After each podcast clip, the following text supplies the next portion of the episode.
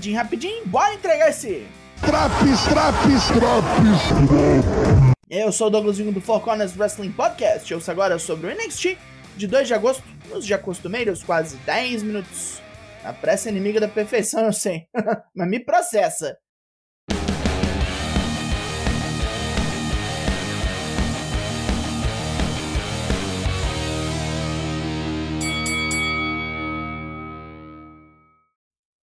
Já vamos começar com um bando de mulher no ringue, porque é hora de coroar novas campeãs de tag. Luta 1, Fatal 4-Way Elimination. Valentina Feroz e Ulissa Leon versus Ivy Nye e Tatum Paxley versus Toxic Attraction versus Katana Chance e Kaden Carter. Não tem muita dó no processo aqui. A mulherada tá numas de putaria de alto impacto. Em especial, as latinas. E Ulissa Leon ergue Valentina Feroz e taca a parceira como se fosse uma bola de demolição para fora do ringue, acertando todas as outras duplas, e depois vem ela mesma num tope suicida boladão. Infelizmente, são elas as primeiras eliminadas quando Paxley joga Valentina direto num socão de Ivy. As marombeiras sacodem as duplas restantes, até Kaden Carter estourar Paxley com Sidewalk Slam. Jace James faz um tag cego e capitaliza, eliminando a Diamond Mine. Só sobraram as ninjas e as jabucreias, e a porrada estanca, forçando bem o frágil jogo sujo da Toxic Attraction. Num high-low, quase mata a Katana, e Kaden vem com uma giratória em Jane para salvar. Com Jane na merda, as ninjas executam sua combinação de neckbreaker com 450 splash para levarem embora os cinturões. Jaburu que vá pro caralho. Quebra quem Os quebra-botecos continuam defendendo seus títulos de tag do Reino Unido, onde for. Estão orgulhosos ainda de sua vitória.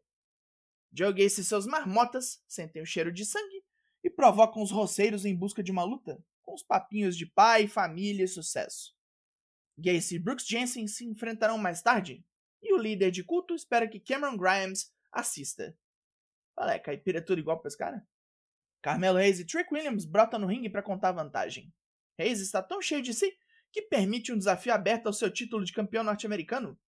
Ele está crente de que não vai perder, foda-se quem vier. Giovanni Vinci vem fazendo sua entrada brega e demorada, e nem nota alguém passando por ele em alta velocidade. Luta 2: Nathan Frazier vs Carmelo Reis pelo título norte-americano. Frazier não perde tempo e vai para cima do campeão na pirueta louca. Aproveitando um vacilo de Reis no canto, Frazier o pega pelas pernas e bate seu saco no ring post. O inglês desacelera depois de tomar um fadeaway e um lariat aéreo, mas pisa no pedal de novo ao meter um arm drag direto no canto e com o campeão balançado fora do ringue, se arremessa num tope suicida na mesa dos comentaristas, acertando o Reis em cheio e jogando água em Giovanni Vinci. Trick Williams reclama com o juiz e Vinci aproveita para dar um empurrão em Fraser, que cai de cara e toma o top rope X kick de Reis, agora oficialmente nomeado Nothing But Net. Quase, quase, quase. Vinci tira uma foto com o derrotado para salgar a ferida. JD McDonough e Braun Breaker se encontram no ringue para um papo nada amigável, onde o cabeção promete destruir os músculos que Braun malhou tanto para desenvolver. JD só vê nele um mapa de dor para causar. O campeão admite que o Asi irlandês talvez seja o mais perigoso, sádico e inteligente rival que ele já teve. E sabe muito bem que o Funko Pop humano tem um plano. Mas todo mundo tem um plano até ser quebrado no meio, e é isso que Braun fará. Com o cinturão na linha, o filho de Rick Steiner é um animal selvagem que vai destruir tudo e todos. Os dois assinam o contrato da luta depois de uma catimba do cabeçudo para Bron rubricar a linha pontilhada primeiro. Para mostrar que está falando sério, JD rasga o dedo e assina o contrato com sangue. Caralho, ficou doido o mini crack. Os irmãos Creed convidam Apollo Cruz para treinar no dojo da Diamond Mine. E o veterano fala para geral ficar ligado na luta contra a família mafiosa de Angelo hoje, nem tudo é o que parece. Damon Camp avisa que Roderick Strong se atrasou, mas vai chegar a tempo de ver a luta. A Toxic Attraction está tendo um colapso nervoso e a líder tem que ir pro ringue. Luta 3: Mandy Rose vs Saray. Grande parte da luta rola no comercial e, mesmo com bastante vantagem, a japonesa mágica leva ferro quando a campeã acerta um Spinebuster e passa com o joelho em sua cara. Tá ficando cada vez mais ridículo isso. Depois da luta, Mandy pega uma cadeira e arrebenta as pernas de Saray, que grita de dor, até Zoe Stark vir afastar a Jabucreia, chefe do ringue. Livrai-nos do mal, ó Zoe! Amém! Tiffany Stratton aparece treinando ginástica olímpica. Puta, porque perdeu a Battle Royale. Mas tudo que ela faz é bonito.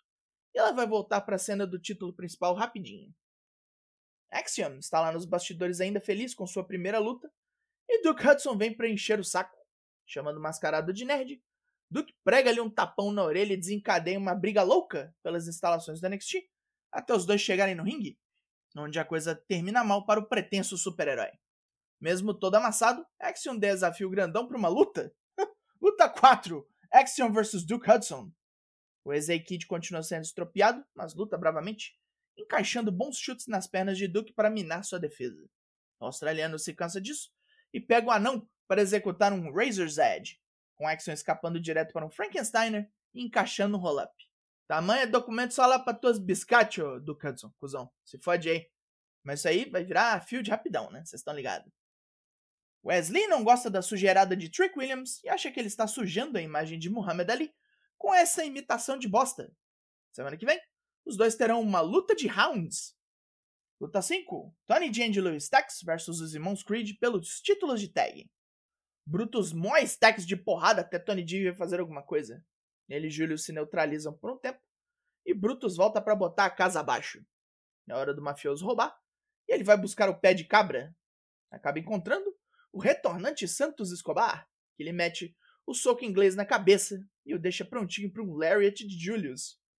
Roxanne Perez não superou a traição de Cora Jade. A emoção tá forte demais, era sua melhor amiga e ela precisa de um ponto final. O desafio está feito pro Heatwave. Cora declina, não quer ninguém andando nas suas costas. Mandy Rose chega e faz uma oferta extremamente capciosa. Se Cora acabar com Zoe Stark, ganha um desafio título a Ana Judas promete pensar com carinho. Luta 6. Joe Gacy vs Brooks Jensen. Jensen acerta boas pauladas e Gacy demora para voltar ao controle. Os ex-druidas acabam caçando briga com Fallon Henley, fazendo Josh Briggs se afastar do ringue para detê-los. A Pretty Deadly distrai Jensen e toma um handspring lariat. Rapidão isso aqui, deu nem pra encher o buraco do dente. Gacy mandou sua mensagem e Cameron Grimes se irrita assistindo a luta longe dali. Santos Escobar liga para Tony D'Angelo para poder se gabar. Depois de ouvir uns berros de raiva do mafioso, os dois concordam que o único jeito de resolver isso é uma luta um contra um. Isso aí, cabe esse fio de merda, pode crer. E por falar em fio de merda, luta 7. Lash Legend vs Alba Fire. importante pra caralho essa luta aqui, hein? Metade dela rola no comercial, igualzinho a outra luta feminina. Ah, me aguardem. Enfim, Fire desce a porrada na apresentadora de talk show, que decide roubar e pega o taco de beisebol do oponente. Fire mete-lhe um super kick, uma Gory Bomb e depois um Swanton. Acabou dessa vez, né? Nikita Lyons não curtiu a apresentação de PowerPoint de Kenna James e quer resolver no ringue semana que vem. Main Event! Luta 8: Von Wagner vs Solo Sikoa. False Count Anywhere. A luta sai fora do ringue quase que imediatamente, com porradaria louca, armamentos, Sikoa sendo jogado em cadeiras e Wagner tomando um Samoan Drop. O pau continua quebrando até o estacionamento, onde Sikoa dá um chega para lá em Carmelo Reis e é jogado numa lixeira pelo tropeço. Sobra até para Cameron Grimes, que toma um porradão dos dois e sai voando. Os dois voltam pro ringue no último gás, onde Sikoa sai de uma distração de Robert Stone e atravessa o troglodita na mesa dos comentaristas com Superfly Splash. Daí outra rivalidade que eu espero que tenha acabado. E fim de programa. Pontos positivos. Provamos uma boa dupla hoje. Espero muito que o reino das ninjas seja bom. Para isso, só um monte de Engo atrapalhando que poderiam ter sido lutas boas, tipo a do Carmelo Reis. Tava boa, não precisava do Giovanni 20 se meter. Também tivemos dois possíveis fins de rivalidade ruim, e se isso continuar, eu não respondo por mim. Pontos negativos. Como eu disse, angle ruim, atrapalhando luta boa, um monte de squash que não ajuda ninguém, e o NXT continua recompensando quem luta mal. O NXT 2.0 dessa semana ganha nota 4 de 10. A magia do main roster não chegou aqui ainda não. E foi esse Drops. Four Corners faz lives toda terça e quinta, sempre às 8. Amanhã tem, falando no Twitch e confere nós. Eu sou Douglas Jung, nós somos o Four Corners Wrestling Podcast e eu volto na semana que vem. Logo mais, tem mais? E até!